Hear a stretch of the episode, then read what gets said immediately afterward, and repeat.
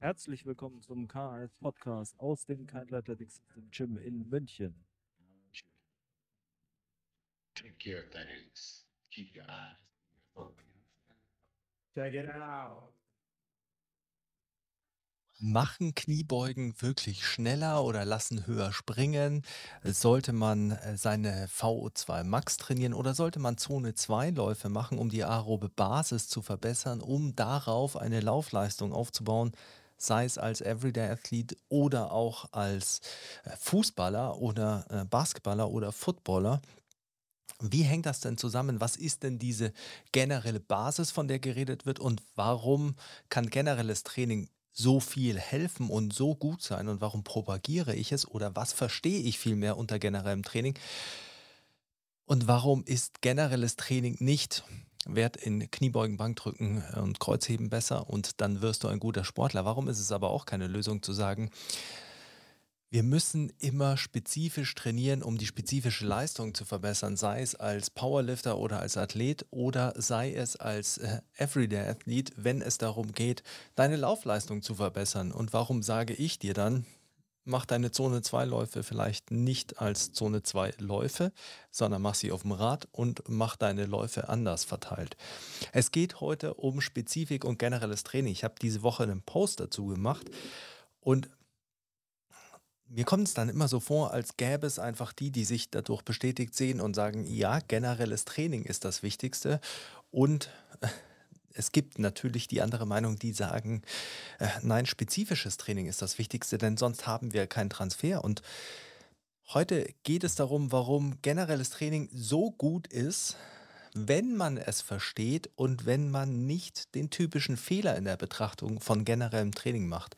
Denn ohne diese differenzierte Betrachtung ist es im Prinzip egal, ob man äh, sich der Spezifikseite zuwendet oder der Seite des generellen Trainings.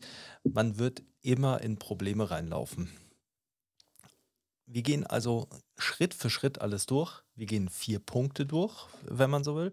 Der Aufbau ist, wir schauen uns erst an, was meistens als solide Basis gedacht, bedacht wird, gedacht wird, so rum, und was eigentlich die dahinter steckt und vielleicht auch schon, was so die Probleme an dieser Vorstellung sind und warum das eben das Problem der generellen äh, Vertreter ist. Wir werden uns dann auch anschauen, was der Fehler dahinter ist, eben an dieser, generell, an dieser Betrachtung einer generellen Fitness und äh, der zum Teil berechtigten Kritik die es daran geht. Dann kommen wir aber zu den Fehlern an dieser Kritik und warum die Spezifiker, das Spezifikcamp ein paar Dinge vielleicht falsch betrachtet, um dann natürlich im letzten Punkt zu einer Lösung zu kommen oder zu zeigen, eben wie generelles Training differenziert betrachtet werden sollte, damit es funktioniert. Und damit begrüße ich dich herzlich zum äh, Kindle Athletic System Podcast. Mein Name ist Sebastian Keindl von Kind Athletic System. Schön, dass du dabei bist. Heute wirklich ein Thema, das für alle wichtig ist. Es ist ein bisschen komplex. Ich habe mir äh, sehr viel Mühe gegeben beim Skripten, das möglichst gut darzustellen, dass es auch greifbar ist, wenn man es sich anhört quasi. Aber wenn du das verstehst, dann wird dir vieles klar werden über Training. Ähm, und für alle Coaches ist es natürlich wichtig, egal wen ihr trainiert. Im Prinzip sieht man immer Spezifik und generelles Training und es geht immer um dieses abstrakte Denken, das ich hier heute ein bisschen zeigen werde. Und äh, für alle Trainees, wenn ihr dem folgt, dann werdet ihr sehen können, wie vielleicht unterschiedliche Experten unterschiedliche Dinge posten und ja irgendwie ihren Expertenstatus erworben haben, sei es durch wissenschaftliches Arbeiten oder auch äh, durch äh, Arbeiten mit Leuten und da ja quasi demonstrieren, dass sie äh, gut sind, dass sie etwas schaffen. Und davon kannst du in deinem Training, in deinem eigenen Training sehr profitieren. Die brauche ich heute eigentlich nicht mehr. Habe ich mir letztes Mal schon gedacht, ich könnte eigentlich auch die Kopfhörer wieder absetzen. Eigentlich angenehmer. Wichtig ist, wenn wir uns mit der Frage der Basis äh, beschäftigen und was so diese generelle Basis ist oder diese solide Basis, die man erwerben sollte, dann haben wir hier immer unterschiedliche Lager auch schon wieder. Und zwar haben wir einmal das Krafttraining Langhantellager, also mir fällt dann ein Typ Mark Ripetoe, die dann sagen Squat, Bench, Deadlift, weil äh, most bang for the buck äh, Übungen, die haben alle wichtigen Muskelgruppen abgedeckt, mehr braucht man eigentlich nicht. Und es sind grundlegende Übungen, weil sie grundlegende Bewegungsmuster aufgreifen. Und dann wird vielleicht noch Rudern und äh, Klimmzug und Überkopfdrücken dazugenommen. Und dann hat man quasi die generelle Basis, die jeder braucht, egal ob Athlet, Everyday Athlet äh, oder Powerlifter. Und dann gibt es so das Krafttraining Movement Lager, sage ich jetzt mal. Mir ist kein besseres Wort eingefallen. Mike, äh, Mike Boyle hat es natürlich irgendwie mal angeleitet. Mittlerweile gibt es andere Trends oder Richtungen, die das anders beleuchten. Und da ist es eher so, okay, wir haben Kniebeugen nicht funktionelles Muster, weil bilateral und so weiter. Also Lunges und Split Squats. Dann nehmen wir lieber Push-ups statt Bankdrücken, weil Push-ups sind eine, ein Muster, wie es normal vorkommt. Bankdrücken ist sehr artifiziell und über Push-ups können wir auch noch ähm, die Oberkörperkraft, die Drückkraft äh, verbessern. Und dann nehmen wir vielleicht Klimmzüge und Dips dazu, typische Bodyweight-Übungen in bestimmte Richtungen, auch wichtig, weil man natürlich das eigene Körpergewicht bewegt. Und dann nehmen wir noch einen Front Squat dazu, weil der Front Squat ist die eigentlich wahre Kniebeuge und äh, dann eine Overhead Press. Ich kann es natürlich nicht verheimlichen, dass ich mit beiden Lagern nicht komplett konform gehe.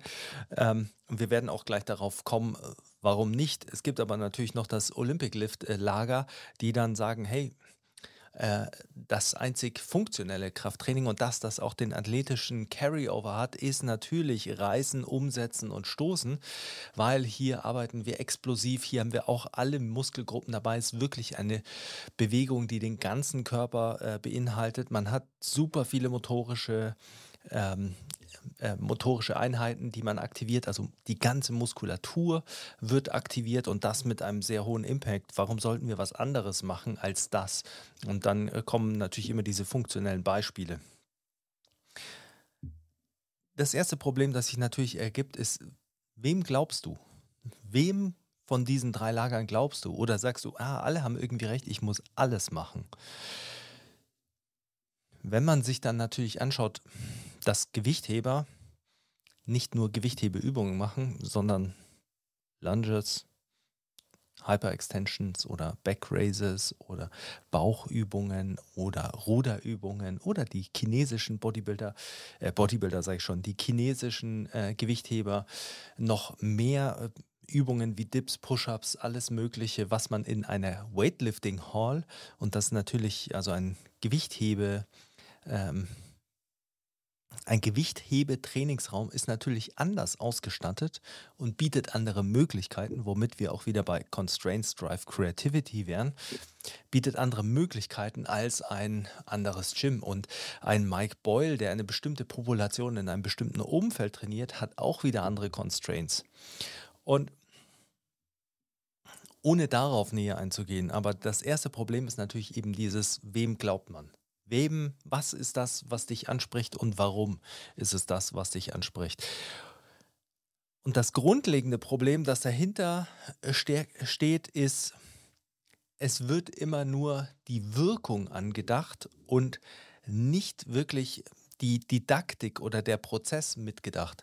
Denn es mag schon logisch klingen, wenn man sich denkt, jeder sollte reißen und umsetzen, weil man äh, beansprucht alle äh, Muskelgruppen und das ist ein komplexes Bewegungsmuster und man äh, entwickelt sich koordinativ und so weiter.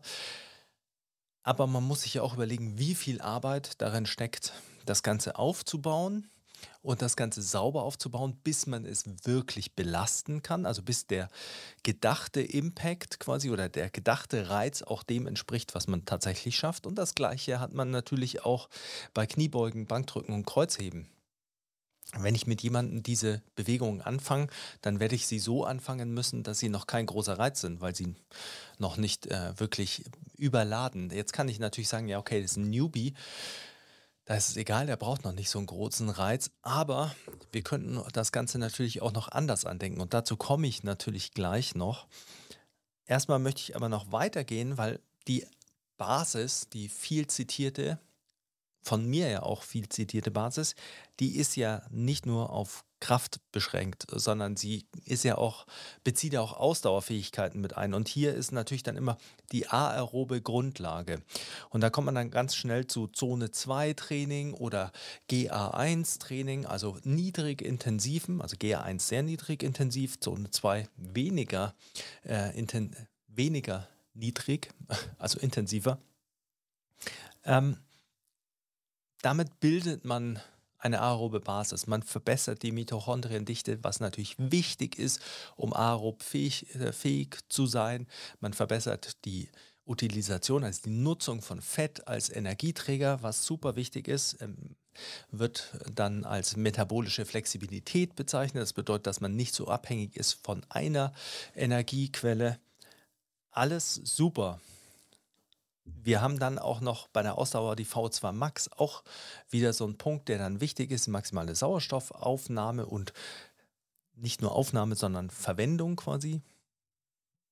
Ein schwieriges Thema, aber Ver äh, Verwendung von Sauer Sauerstoffen und oder von Sauerstoff, nicht Stoffen, zur quasi Unterstützung des Energiestoffwechsels. Also ist ja nicht direkt zur Energiegewinnung, sondern es ist ein Teil der, des Prozesses. Und hier braucht man natürlich, kommen dann wichtige Dinge auf wie Intervalle mit Time, also Zeit bei VO2 Max Leistung. Das könnte man auch natürlich als Grundlage sehen, als Grundlage zum Beispiel für Repeated Sprint Ability in Spielsportarten oder natürlich als gesundheitliche Grundlage für jeden Sportler. Darauf baut man ja im Prinzip alle Ausdauerleistungsfähigkeiten auf, denn wenn die aerobe Grundlage nicht gut ist, dann kann man sich schlecht entwickeln und dann wird man natürlich sehr viel anaerob arbeiten. So ist so die Überlegung dahinter und so ist natürlich auch die Theorie dahinter. Dann kommen wir aber noch zu weiteren Punkten, denn man muss ja auch die Koordination betrachten. Koordination spielt ja alleine deshalb eine Rolle, weil wir uns bewegen und Bewegungen müssen irgendwie koordiniert werden. Also brauchen wir hierfür Fähigkeiten, die man so schön zusammenfasst als Dorfkrug. Äh, ich könnte es alle googeln. Äh, Differenzierungsfähigkeit, Orientierungsfähigkeit, Reaktionsfähigkeit, Frequenzierungsfähigkeit, glaube ich.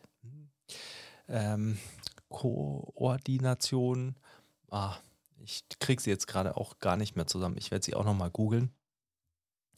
Ähm, wir haben hier im Prinzip mehrere Fähigkeiten, die dafür das Ganze beschreiben. Alles, was du brauchst, um dich gut und koordiniert bewegen zu können, dich wahrzunehmen im Raum zum Beispiel, dich, deine Bewegungen im Raum wahrzunehmen, dein Gleichgewicht zu schulen und solche Sachen re zu reagieren optisch. Es gibt natürlich dann auch noch Unterkategorisierungen. Aber wir haben eine koordinative Basis, Basisfähigkeiten, so wie wir Basisfähigkeiten haben wie Maximalkraft, Ausdauer. Hier hat man natürlich immer so im Kopf Gleichgewicht und Reaktion und solche Sachen. Dann gibt es natürlich bei Koordination auch die Überlegung, wir können das Ganze in Bewegungsmuster einteilen. Und dann kommen wir zu Squat, Hinge, Push, Pull, Lunge, Rotation, meist so eine Kategorisierung. Und natürlich immer so ein bisschen die Frage ist, was genau ist die Definition von einem Squat, was die Definition von einem Hinge? Ähm, wäre fast ein eigenes Thema. Wir können dann weitergehen bei Bewegungsmustern und uns ein bisschen wegentwickeln von äh, dem von der Kraftraumbetrachtung, denn Squat, Hinge, Push, Pull und das Ganze horizontal, vertikal, rotieren, Lunge, das sind ja alles mehr oder weniger Kategorisierungen von Bewegungen, die wir im Kraftraum betrachten. Würdest du einen Sprintschritt als, also nehmen wir mal Beschleunigungsschritt im Sprinten, würdest du den eher als ein Hinge oder eher als ein Squat bezeichnen? Warum? Oder ist es ein Lunge? Und das sind deshalb wichtige Punkte, weil diese sind natürlich auch essentiell, um zu verstehen, wie eine Sache, ein Bewegungsmuster vielleicht einen Übertrag haben kann, ein Transfer. Und dieser Transfer ist ja alles, was uns leitet. Wir wollen ja trainieren, um eine Leistungsfähigkeit aufzubauen. Gleichzeitig gibt es eben die Bewegungsmuster außerhalb des Kraftraums und hier können wir sagen, okay, springen, landen, beschleunigen, abbremsen, Richtungswechseln. müssen wir alles entwickeln. Bevor wir springen, sollten wir landen lernen. Bevor wir äh, springen mit einem kurzen Kontakt, sollten wir mit langem Kontakt lernen. So baut man ja eine gute Basis aus. Wir sollten Richtungswechsel lernen. Wir sollten beschleunigen lernen. Wir müssen abbremsen äh, lernen. Jetzt könnte man sich natürlich hinsetzen und sagen, hm, physikalisch betrachtet ist äh, Abbremsen eine negative Beschleunigung in die gleiche Richtung. Also haben wir zwei unterschiedliche Arten von Beschleunigung, die wir trainieren. Vielleicht gelten auch ähnliche Gesetzmäßigkeiten dafür. Und das ist gar nicht so, was heißt das, gar nicht so falsch gedacht. Da, da ist natürlich sehr viel dran. Es wird nur meistens als unterschiedliche Bewegung gedacht. Jetzt eigentlich kann man natürlich sagen, ja, das müssen wir alles entwickeln. Natürlich brauchen wir eine aerobe äh, Ausdauerfähigkeit, natürlich müssen wir VO2 Max entwickeln, natürlich äh, brauchen wir Maximalkraft, Explosivkraft, natürlich brauchen wir einen gut koordinierten Sportler, also müssen wir auch das alles schulen, aber, und das ist meistens natürlich die Krux an dem Ganzen, wenn wir so viel haben, was wir schulen müssen, dann dauert das ja Jahre. Und deshalb will gar keiner damit anfangen. Deshalb wollen die Trainer meistens nicht damit anfangen, denn sie müssen ja mit dir Fortschritt kreieren und deswegen willst du damit nicht anfangen, weil du willst ja deine Leistung auf dem Feld verbessern. Du willst nicht äh, deine Zone 2 Herzfrequenz ist ja für dich vielleicht ein Mittel zum Zweck und du verstehst vielleicht auch, okay, da gibt es einen Zusammenhang, aber solange du nicht auf dem Feld besser wirst, bringt es dir nichts. Und dann ist natürlich die Frage, Sportler kommen an eine hohe Leistungsfähigkeit, ohne das alles abzuhaken. Die kommen, High-Performance-Athleten kommen und haben nicht die besten Sprungmechaniken, haben, sind nicht die koordiniertesten, die Reaktionsfähigkeit ist vielleicht nicht so, wie du sie äh, gut findest in deinem Test, anderes Kapitel. Jetzt ist aber die Frage, und wir kommen dann später an als Coaches und sagen, du musst aber dran arbeiten, nur dann kannst du besser werden. Das klingt für uns vielleicht logisch. Auf der anderen Seite ist natürlich die Frage, wenn das so wichtig ist, warum sind die dann an diesen Punkt gekommen ohne das Ganze? Dafür gibt es natürlich Erklärungen und man kann das Ganze auch verstehen, aber es ist eine berechtigte Frage, mit der man sich ja stellen muss. Und wenn ich es gibt, also, es gibt mehrere Probleme, die sich in dem ganzen Feld ergeben. Und zwar, wenn ich zum Beispiel einfach dreimal die Woche 45 Minuten laufen gehe, dann verbessere ich ja auch meine VO2 Max mit, oder? Auch wenn ich einfach nur sage, ich gehe laufen und ich bilde ja auch eine, eine aerobe Basis. Also braucht es das für den durchschnittlichen Everyday Athlete, der laufen will, wirklich, dass man äh, an der aeroben Basis arbeitet und dass man an der VO2 Max arbeitet? Oder sollte man nicht einfach trainieren und sehen, wie sich das Ganze entwickelt? Denn letztlich ist ja die VO2 Max und deine Herzfrequenz in einer bestimmten Zone nur eine Metrik, ein Abbild deiner Leistungsfähigkeit. Und sollten wir wirklich die Metrik trainieren oder sollten wir nicht einfach trainieren und sehen, wie die Metrik sich verbessert und sehen, ob wir unser Training in eine bestimmte Richtung ausrichten, damit wir die Metrik besser pushen können. Und das ist ja auch ganz wichtig, weil so logisch sich alles immer anhört und so schön wir alles immer beweisen können in einzelnen Studien oder Zusammenhänge darstellen können, so muss man vielleicht eher sagen, so schwierig wird es dann in der Praxis. Und das ist ja auch was, was viele Coaches äh, beschäftigt und warum dieses Thema im Prinzip immer so hin und her geht und auch in der Entwicklung der einzelnen Coaches meistens so ein, Hin und Her ist. Allein im Powerlifting, gerade erleben wir eine Renaissance des generellen Trainings, weil spezifisches Training lange gepusht wurde und man einfach sieht, okay, das sind die Probleme, die sich daraus ergeben. Jetzt ist so, wenn ich jemanden habe, einen Athleten, der in seinem Sport ja schon springt und landet und richtungswechselt, muss ich mit dem oder der Athletin dann wirklich nochmal anfangen und das Ganze üben? Und profitiert ein Powerlifter wirklich davon, wenn äh, er oder sie springen kann? Oder äh, von einer aeroben Basis? Bring, bringt das irgendwas? Gibt es da nicht eine Spezifizierung? Und dann ist natürlich die letzte Frage, ist diese Basis, die aufgebaut werden sollte, wirklich äh, nur Prävention oder ist sie leistungsverbessernd oder ist sie überhaupt Prävention? Weil man könnte natürlich sagen, okay, wo sind denn eure Daten, dass jemand mit einer besseren äh, Leistung, äh, mit einer besseren Basis auch weniger häufig verletzt ist? Und das bringt uns auch zu Punkt 2, weil Langhantelübungen sind nicht spezifisch. Und wir wissen bei all dem nicht, ob es einen Transfer hat. Wir wissen nicht, wenn du 10 Kilo auf deine Kniebeuge packst, wirst du 3 Zentimeter höher springen. Wissen wir nicht. Gibt es, es gibt Studien, die Korrelationen zeigen, es gibt Studien, die keine zeigen. Es ist natürlich ein komplexes Feld und gleichzeitig ist es aber so, wir wissen ja nicht mal, ob es einen präventiven Nutzen hat. Wie, wie misst du denn deine, äh, deine Basis und woher weißt du, dass die mangelnde Basis ursächlich ist für deine Verletzungshäufigkeit und nicht vielleicht eine anatomische Gegebenheit, die dich eben einzigartig macht, ist ja relativ schwierig. Und wo sind denn die ganzen Studien dazu, werden die Evidenzler äh, dazu sagen. Und Jetzt muss man natürlich sagen, ich mache das fast nicht wieder auf mit den äh, stabilen Welten bei Studien, aber Studien betrachten strukturiert einzelne Zusammenhänge und das über kurze Zeiträume und dieses strukturiert einzelne Zusammenhänge betrachten, führt natürlich dazu, dass man äh, den Trainingsprozess etwas abwandeln muss. Jetzt ist Training, wie wir alle wissen, ein langfristiger Prozess, der von Konstanz geprägt ist und ja irgendwie auch aufbauend ist.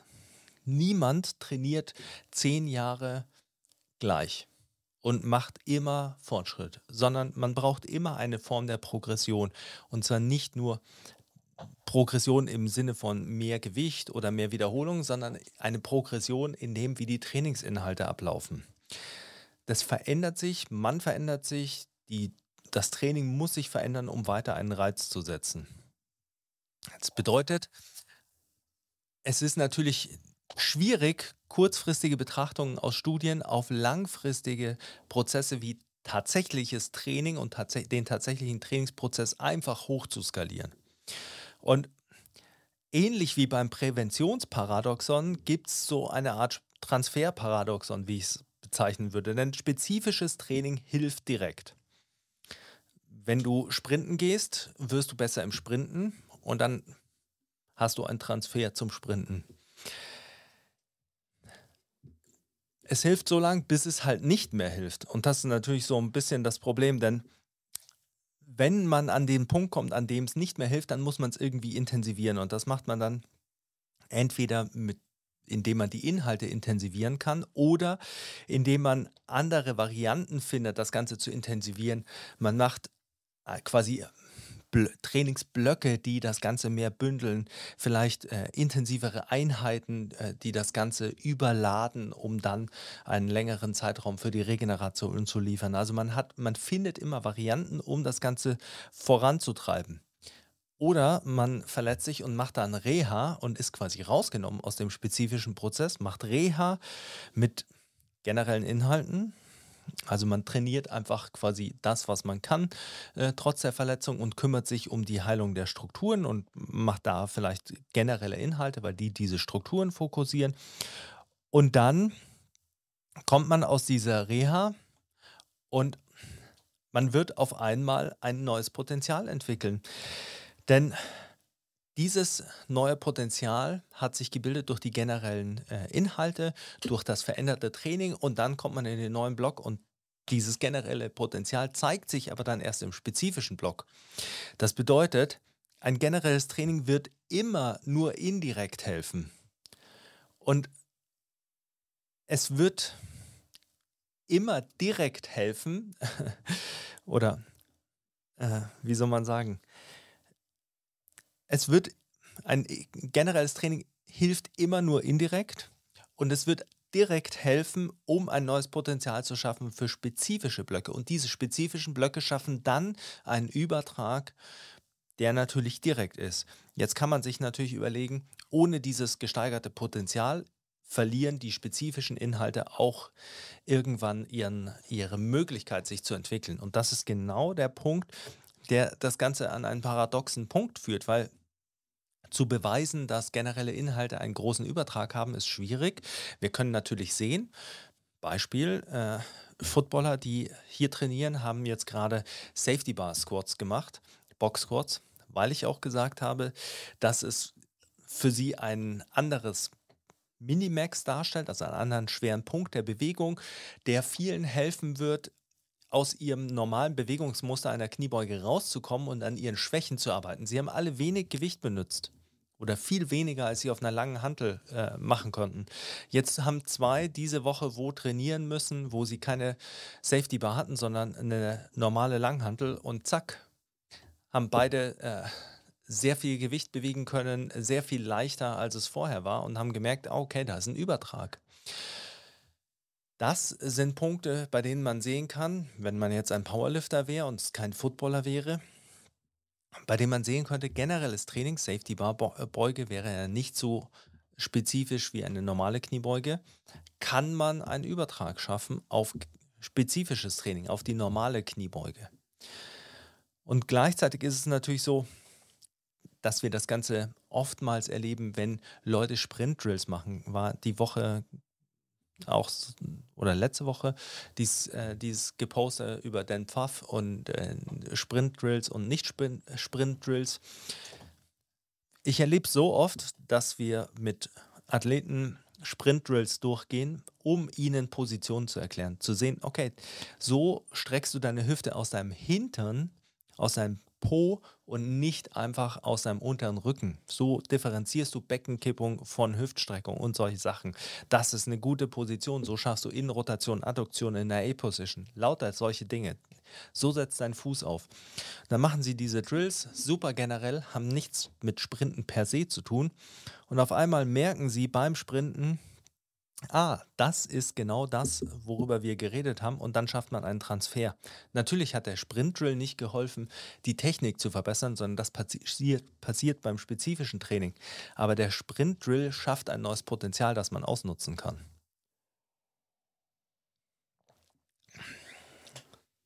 Man kann sich aber dann ja auch fragen, wenn generelles Training so wichtig ist, um Potenzial zu schaffen, warum sind dann die stärksten Athleten nicht die schnellsten? Das wird ja immer angeführt. Sonst wären es ja lauter Powerlifter, die die schnellsten wären. Oder warum sind äh, nicht die ausdauerndsten Spielsportler die äh, erfolgreichsten? Also warum kann man nicht sagen, im Fußball zum Beispiel, eine äh, Position, die eine bestimmte Ausdauerleistung, eine bestimmte VO2 Max, vielleicht sogar einen bestimmten Score in einem Repeated Sprint Drill schafft, ist äh, immer einer der besten Spieler, weil man natürlich mehrere Faktoren hat. Aber nehmen wir mal die Skill-Faktoren noch mit raus. Was ist denn mit der Korrelation zur Geschwindigkeit? Müsste man ja auch schon wieder mit reinnehmen. Warum springen Leute hoch, obwohl sie keinen Double Bodyweight Squat machen?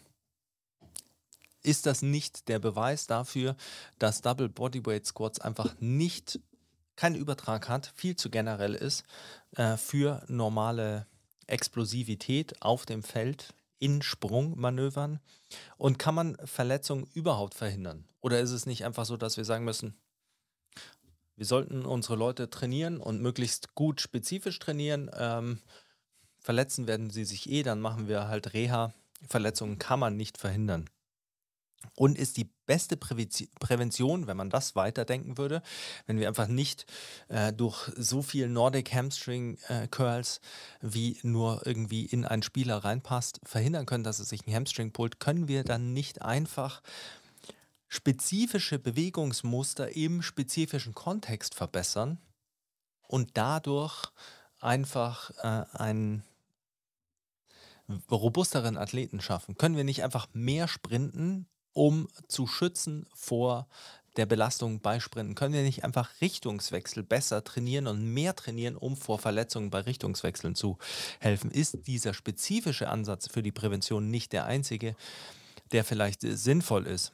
Und die Kritik ist meistens darauf aufgebaut, dass man bei spezifischem Training weiß, dass es Transfer gibt. Man weiß es, man kann es sehen, man kann es ausprobieren und man weiß es.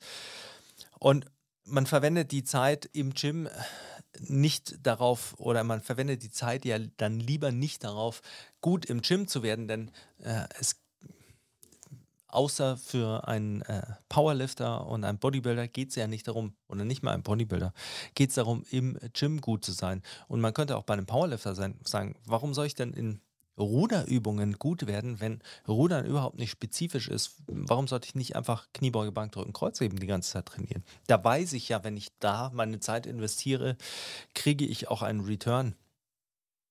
Und bei Athleten oder Everyday Athletes ist es natürlich auch so, dass man sagen kann, okay, Bewegungsmuster, also normale Bewegungsmuster sind so anders als im Gym, wenn man sich jetzt anschaut, warum sollte ich mit jemandem Wadenheben trainieren, ähm, wenn ich da eine Bewegung habe, Streckung und Beugung im Sprunggelenk oder Dorsi-Extension und Plantarflexion im Sprunggelenk, die ich so eigentlich nicht vorfinde im Sport, die so eigentlich nicht wirklich tatsächlich arbeitet oder selten arbeitet, in den wenigsten Bewegungen wirklich so arbeitet, weil es ja eine ganz andere Sache, wenn ich in einem Schritt darüber rolle oder beim Sprinten, wenn ich den Fuß in den Boden feuere und mit hoher Stiffness auf dem Boden aufpralle quasi und hier eine isometrische Kontraktion hält, also den Fuß einfach nur steif mache, damit er gut Kraft überträgt und damit die Sehnen elastisch arbeiten können.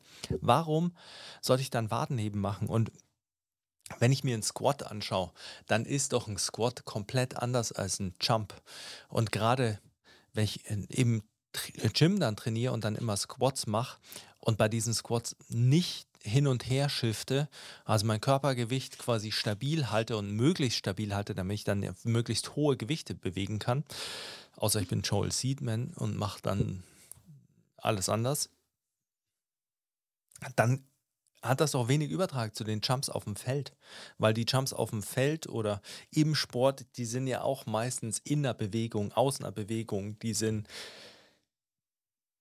oftmals mit einem Shift äh, des Körperschwerpunkts in der Ausholphase. Sollte ich dann nicht das trainieren? Sollte ich nicht auch meine Boxjumps einfach so machen, dass ich sage, okay, wenn ich Boxjumps schon mache, dann mache ich sie halt einfach mal beim Runtergehen ein bisschen mehr auf das rechte Bein, beim Runtergehen ein bisschen mehr aufs linke Bein oder solche Sachen. Wie und wo sehe ich den Nutzen von generellem Training und wie kann ich es überhaupt rechtfertigen, jemanden Bankdrücken zu lassen? Äh, ein Lineman, der jemanden blockt im Football, schaut nicht gerade aus wie Bankdrücken, schaut nicht mal aus wie Incline-Bankdrücken und schaut nicht mal aus wie Incline-Bankdrücken mit engem Griff, was ja meistens als die spezifische Variante dann angeführt wird.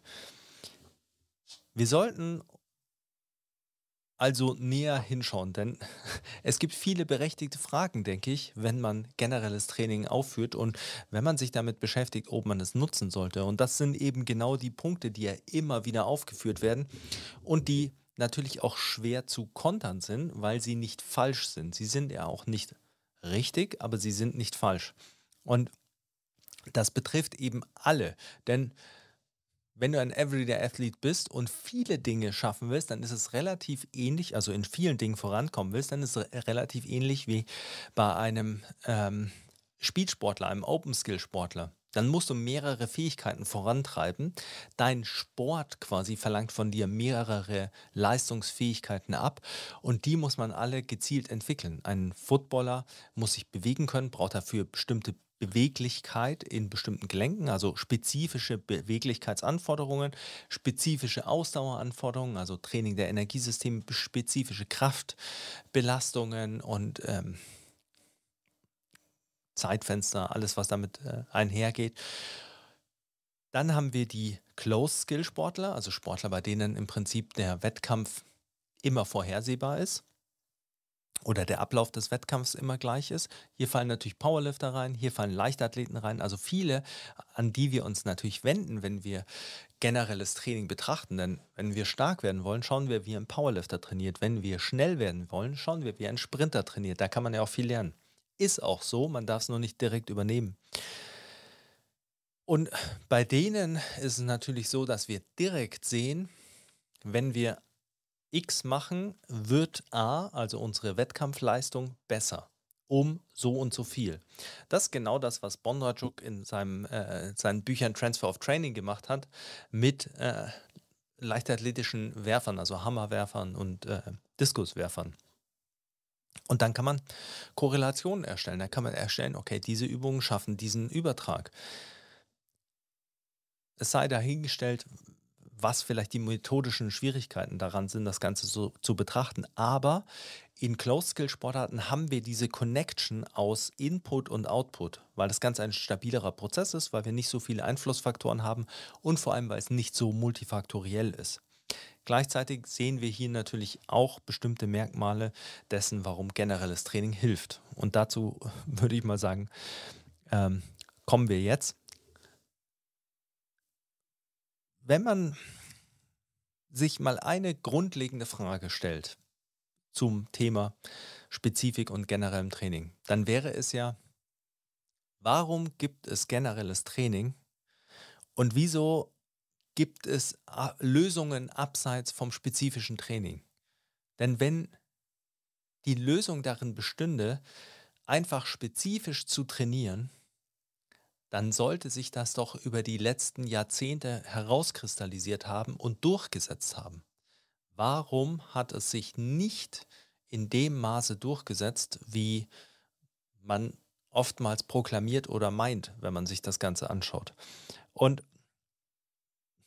hier kann man auch wieder einen kleinen, eine kleine Überlegung anstellen, und zwar zum Spezifikproblem.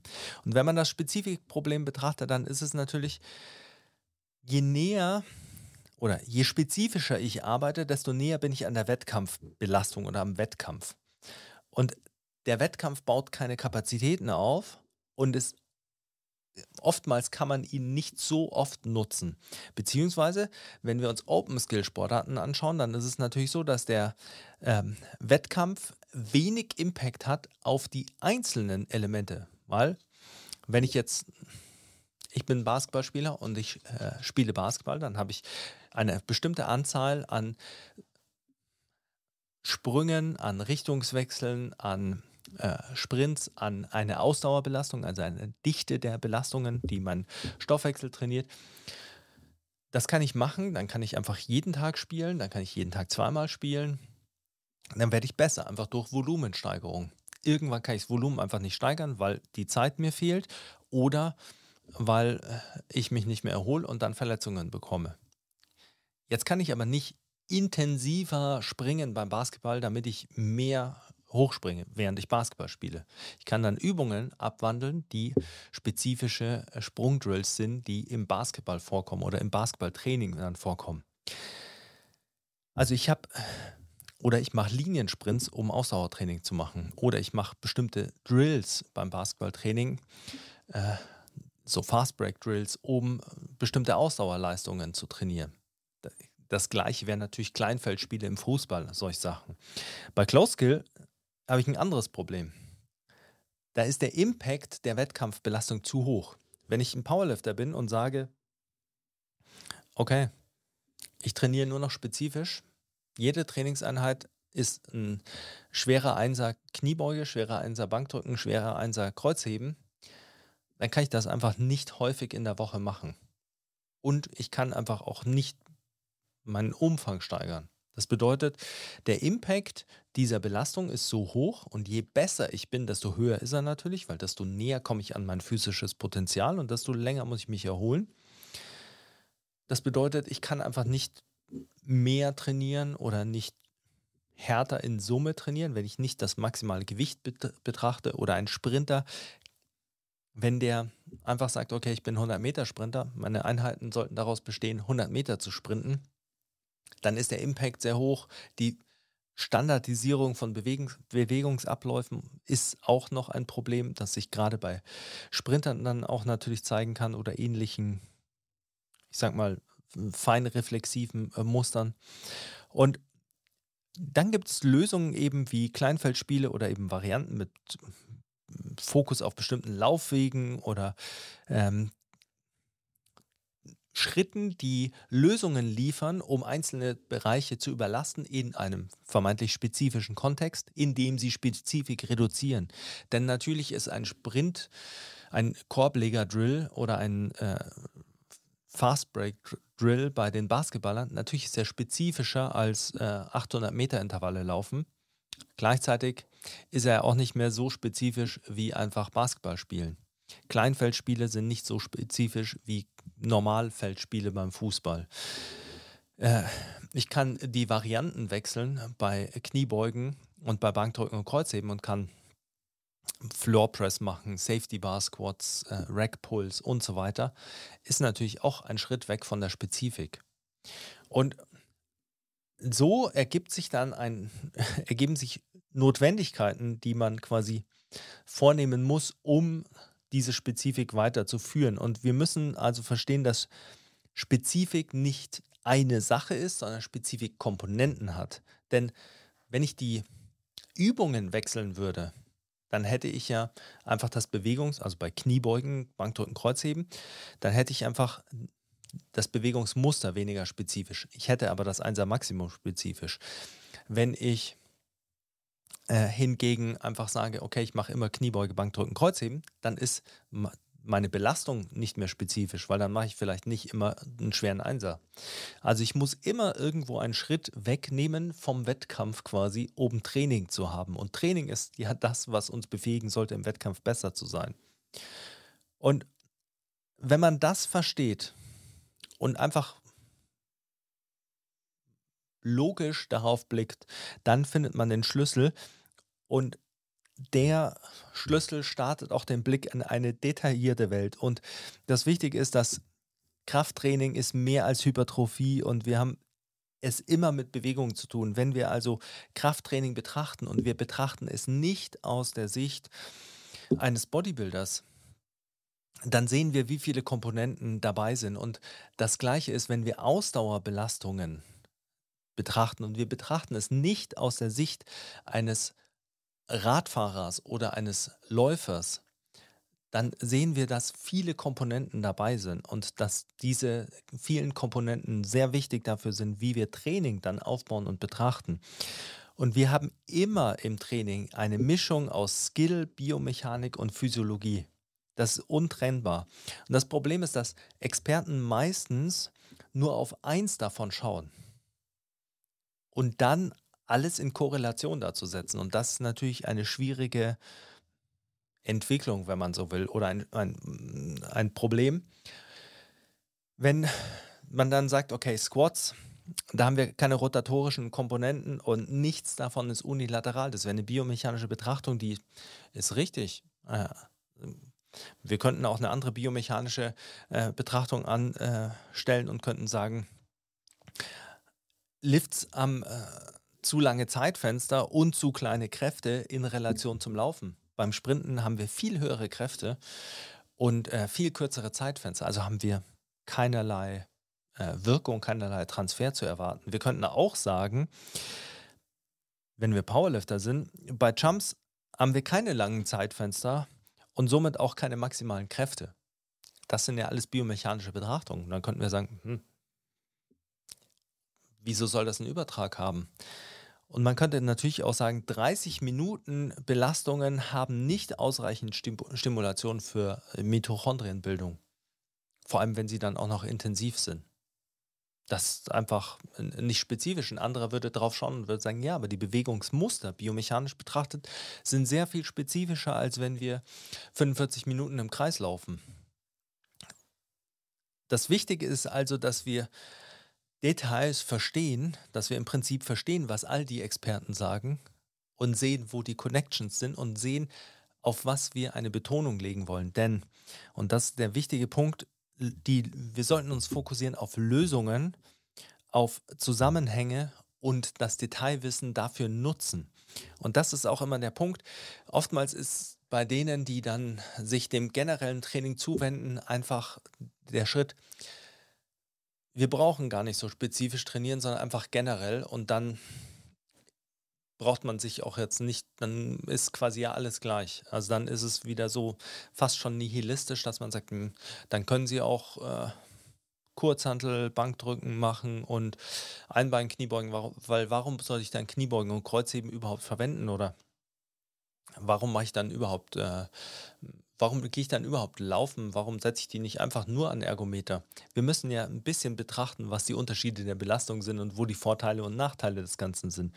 Und wenn wir uns ein paar Beispiele ansehen, hoffe ich, dass man das ein bisschen besser verstehen kann, wo ich denke, dass, dass der Schlüssel liegt. Und zwar Randy Huntington und Rolf Ohmann, zwei Sprint-Coaches. Rolf Ohmann hatte ich ja hier auch schon im Podcast als Gast, haben Su Bingtian analysiert, einen chinesischen Sprinter, als sie die Chinesen trainiert haben, und haben gesagt, dieser Typ kann damals mit fast schon äh, 30 Jahren unter 10 Sekunden laufen auf 100 Metern, aber dafür braucht er zum einen, also war nicht der einzige Punkt, aber braucht er mehr Stiffness im Sprunggelenk. Sie haben gesehen, dass er hier keine gute Kraftübertragung hat. Und wie haben Sie daran gearbeitet? Sie haben Wadenheben gemacht. Wadenheben im Sitzen. Das, wo viele sagen würden, super unspezifisch. Sie haben Sprünge eingebaut, Sprünge natürlich mit Fokus auf Stiffness, aber Sprünge beidbeinig, einbeinig ist auch nicht laufen, also auch nicht wirklich spezifisch. Sie haben äh, Sprints mit bestimmten Widerständen gemacht, mit unterschiedlich platzierten Widerständen an den Schienbeinen, äh, Widerstand an der Hüfte, also vertikal oder horizontal quasi Widerstand gegeben. Auch nicht mehr ganz so spezifisch. Und sie haben natürlich Sprints genutzt und das Ganze mit generellem Training unterfüttert. Sie haben normales generelles Training gemacht, also normal für Sprinter. Charlie Francis hat äh, Indoor-Tempo-Runs genutzt, eben äh, mit seinen Sprintern im kanadischen Winter, weil er nicht rausgehen konnte, um spezifische Ausdauer aufzubauen für die längeren Distanzen, während er Zugang zu kleinen Hallen hatte und hier äh, 60 bis zu 60 Meter Beschleunigungen trainiert hat, quasi den Fokus auf kurze Distanzen gelegt hat, also ein Short-to-Long-Programm entwickelt hat und hat damit eine Ausdauer vorgebaut, die er dann nutzen konnte. Aber jetzt ist auf der Stelle laufen oder Fahrradfahren nicht gerade spezifisch für einen Sprinter, könnte man sagen.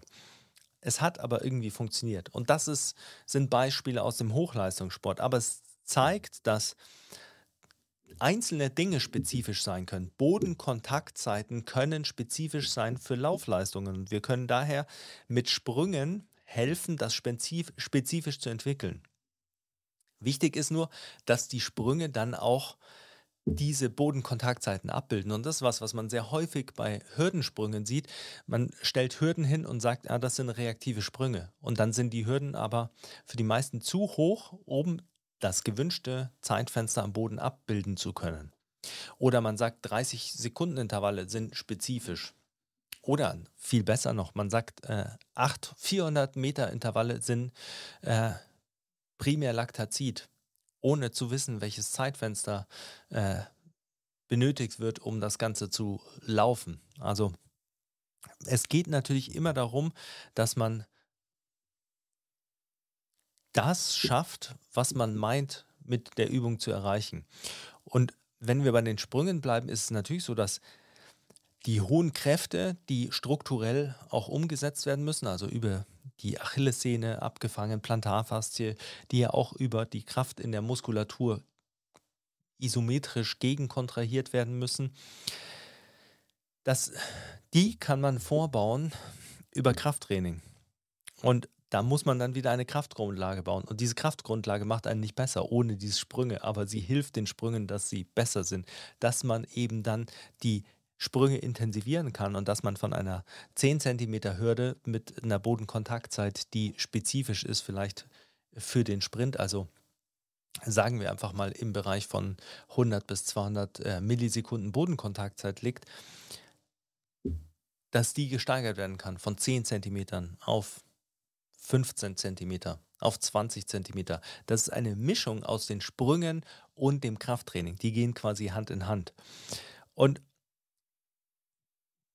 ein anderes Szenario ist, wenn ein Sportler bei einem Richtungswechsel zu langsam ist, dann ist eventuell die Relativkraft zu niedrig. Das bedeutet, wir können natürlich sagen, okay, dieser Sportler muss sein komplettes beschleunigtes Körpergewicht abbremsen und wieder beschleunigen. Das ist eine Aufgabe, die sehr hohe Kräfte äh, beinhaltet und dafür muss man natürlich vorbereitet sein. Und hier kann man mit generellem Krafttraining eine Grundlage schaffen, die nicht direkt übersetzt ist, weil man natürlich den Skill auch trainieren muss. Wie positioniere ich meine Base of Support? Wie positioniere ich meinen Körperschwerpunkt? Vielleicht ist es auch einfach die Range of Motion der einzelnen Gelenke, also die, die, die, Gelenk, die Gelenksauslenkung oder die äh, Beugung in der Hüfte, im Knie, im Sprunggelenk, die Rotation, die äh, nicht gehalten werden kann. Das ist auch eine spezifische Kraftanforderung. Und auch da kann ich eine Grundlage dafür schaffen, die ich dann später ausnutzen kann mit spezifischerem Training. Und das zeigt eben, dass die Lösung immer im detaillierteren Blick auf die spezifische Anforderung liegt. Wenn wir uns anschauen, wie jemand seine Laufleistung verbessert, dann müssen wir auch sehen, und ich habe diesen Fall so häufig jetzt miterlebt, dass es einfach etwas ist, was ich immer wieder betonen möchte. Leuten wird, man macht mit Leuten auf einem Fahrradergometer in einem sportmedizinischen Zentrum namhafter Natur macht man einen Stufenbelastungstest und stellt dann, eine, stellt dann fest, okay, du bist nicht fit und du solltest an deiner aeroben Leistungsfähigkeit arbeiten. Und das machst du am besten in einem Herzfrequenzbereich von 110 bis 120 und beim äh, Laufen äh, rechnest du 10 Schläge drauf, also machst du 120 bis 130. Und da solltest du dann am besten 30 Minuten bis äh, 90 Minuten trainieren. Und, oder 30 Minuten jeden Tag oder fünfmal die Woche oder dreimal die Woche 90 Minuten oder solche Sachen. Und die Leute gehen dann raus und versuchen das Jetzt muss man aber natürlich nur sagen, jemand, der eine sehr unterentwickelte aerobe Leistungsfähigkeit hat, der kann die auf dem Fahrrad schon entwickeln. Weil hier kann ich meinen Widerstand einstellen, ich kurbel einfach und ich kann mich genau in dem Bereich halten. Ich kann das auf einem Ruderergometer einigermaßen hinbekommen. Schwieriger, aber geht auch. Ich kann das an einem Ski-Erg machen, auch wenn nur wenige Leute äh, über 30 Minuten am Ski-Erg rödeln wollen. Also ein Ergometer bietet mir die Möglichkeit. Der Unterschied ist natürlich, an Ergometern bewege ich nicht mein Körpergewicht. Beim Laufen bewege ich mein Körpergewicht und beim Laufen habe ich biomechanische Faktoren, die sich stark ändern, wenn meine Geschwindigkeit abnimmt.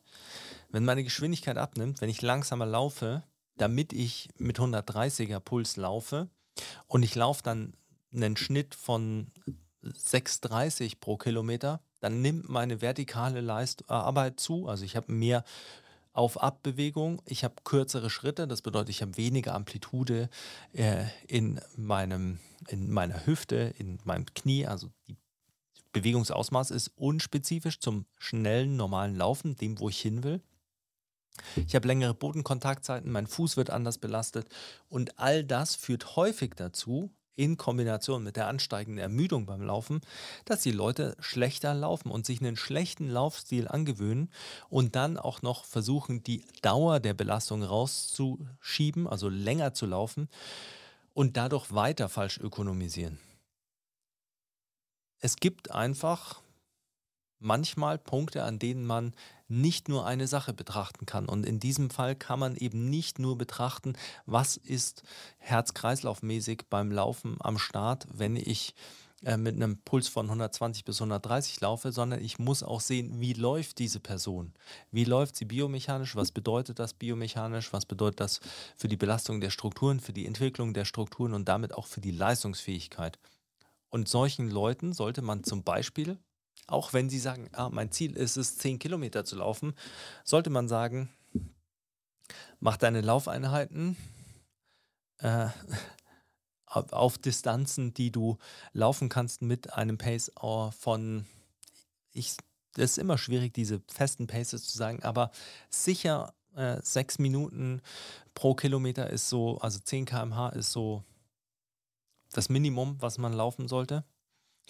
Und das wird zu intensiv sein für dich, um das lange zu halten. Also musst du da Intervalle machen. Wichtig ist aber, entwickel deine aerobe Basis, setz dich auf dem Fahrrad, mach das auf dem Fahrrad, trainiere hier deine aerobe Basis Und dann wirst du sehen, wie sich beides zusammenfügt und deine Laufleistung sich verbessert. Und irgendwann ist man in der Lage, eben in Zone 2 oder in äh, noch niedriger GA1 äh, zu laufen und das auch mit einem vernünftigen Laufstil. Und das ist auch dann wieder eine rückführende Betrachtung. Wenn ich Spitzensport anschaue und dann davon runterskaliere, was die machen, dann muss ich sehen, wie sie dahin gekommen sind, was alles Faktoren sind, die sie beherrschen und wie ich das auf meine Welt umsetzen kann. Und das ist nicht nur bei Everyday Athletes so, die einfach keine professionellen Athleten sind, sondern das ist auch bei professionellen Athleten so. Ich kann nicht einen Spielsportler in seinem Ausdauertraining vergleichen mit einem Ausdauersportler, denn wenn ich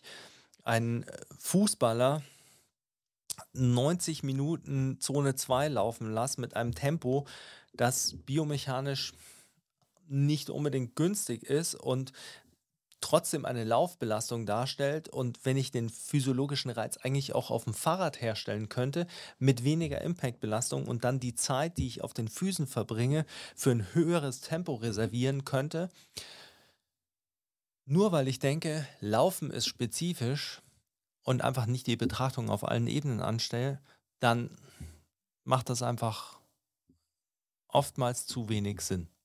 Und das ist ein wichtiger Punkt, wenn man wie Spieler, äh, Spielsportler, Everyday Athletes verschiedene Punkte trainieren will, verschiedene Dinge entwickeln will, dann muss man sehen, wo man seine Recovery und Belastungsressourcen aufbraucht und wo man sie nicht einfach reinstellt. Also wo man nicht einfach sagt, ja, natürlich kann ich äh, mich davon erholen, sondern wie schaffe ich es, dass ich mich äh, am besten weiterentwickle, ohne die größte Belastung zu haben damit ich in Summe genug trainieren kann, um alles voranzubringen. Und da muss man eben dann ein bisschen abstrakter denken und das kommt dann aufs Detailwissen an. Und hier greifen all die Aussagen zu Spezifik und äh, solider Basis, die von beiden Lagern so plakativ äh, kommentiert werden oder dargestellt werden, greifen einfach nicht. Es ist einfach, es ist relativ einfach betrachtet, äh, mag es auf einem, äh, auf einem oberflächlichen Niveau stimmen, aber äh, bei näherer Betrachtung und auch wenn man praktisch damit arbeitet, sieht man eigentlich, dass es nicht funktioniert. Und ein Spielsportler ist im Normalfall weder ein äh, Elite-Athlet beim Liften, noch ein Elite-Athlet beim Sprinten, noch ein Elite-Ausdauerathlet. Das bedeutet, in allen Bereichen muss ich an dem Level angreifen der Spezifik oder der Belastung, wo dieser Athlet oder diese Athletin eben abgeholt werden kann, um das Ganze dann weiterzuentwickeln. Und das, was die eigentliche Hochleistung darstellt, ist die Kombination und Ausgewogenheit und auch die Stärken innerhalb der einzelnen Bereiche. Und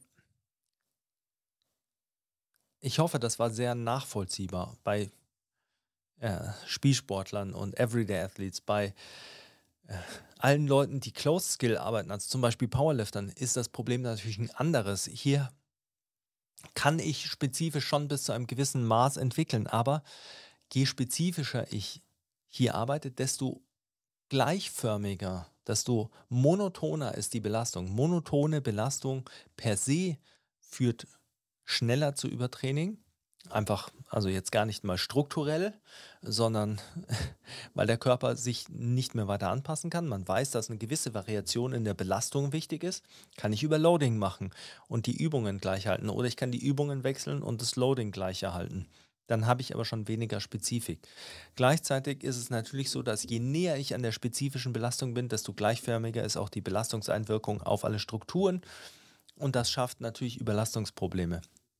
Deshalb haben wir in solchen Sportarten Überlastungsprobleme, die wir in den meisten Spielsportarten so nicht haben. Da haben wir andere Überlastungsprobleme, äh, die meistens durch Defizite in einzelnen Bereichen bestehen. Während wir bei Close-Skill-Sportarten meistens oder häufig Loading-spezifische Überlastungserscheinungen finden. Wenn man das Ganze zusammenfassen will, dann ist es eben so, dass generelles Training ist nicht einfach eine Basis und es ist progressiv und es trainiert gezielt Anpassungen, die sonst nicht überladen werden können. Wir können oft nicht alles gleichmäßig überladen im spezifischen Kontext. Wenn du beim Bankdrücken eine schwache Brust hast, dann kannst du natürlich Bank drücken und von deiner Brust limitieren lassen und dann hoffen, dass die Brust aufholt. Es ist viel zielführender, Übungen einzubauen, die dafür sorgen, dass deine Brust äh, trainiert wird und aufholt, um dann das Bankdrücken zu verbessern. Natürlich nicht immer, in der direkten Wettkampfvorbereitung nicht, aber fern vom Wettkampf, hier kommen wir zur Periodisierung, äh, kann man das natürlich gut nutzen man muss einfach immer nur differenziert betrachten, wo wir die Schwachstellen haben, was die Grundlage dafür ist. Ist es Skill, ist es biomechanisch, ist es physiologisch, ist es eine Kombination von allem? Oftmals. Da brauche ich natürlich Antworten, die entweder die einzelnen Bereiche oder mehrere Bereiche auf einmal angehen. Und dann ist es einfach so, dass die meisten Spielsportler große Lücken in den einzelnen Bereichen aufweisen und sie können dann oftmals in, mit kleiner Belastung quasi, mit einer relativ, die sind dann Newbies, mit einer relativ geringen Belastung kann man dann schon einen Fortschritt erreichen.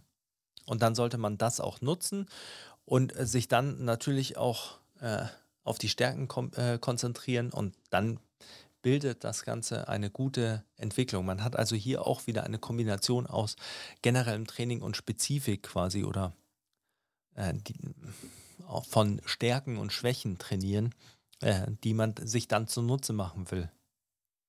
Es ist also so, dass es nie ein Entweder-Oder gibt, sondern es geht darum, wann man wie kombiniert. Und Spezifik ist mit zunehmender Leistungsfähigkeit eine Anforderung, aber das ist eventuell viel später der Fall, als man, man meint. Die meisten Leute denken, sie müssten schon viel spezifischer trainieren, um noch Fortschritt machen zu können, wenn sie von generellem Training gut profitieren würden. Und das liegt eben daran, dass man generelles Training relativ intensiv machen kann, wenn man es äh, gezielt ähm, ansetzt. Und der gezielte Punkt ist eben der wichtige Punkt und dafür muss man eine detaillierte Betrachtung anstellen, die äh, eben darüber hinausgeht, dass man sagt, okay, Kniebeugen machen schnell. Nee, Kniebeugen sind nicht unilateral.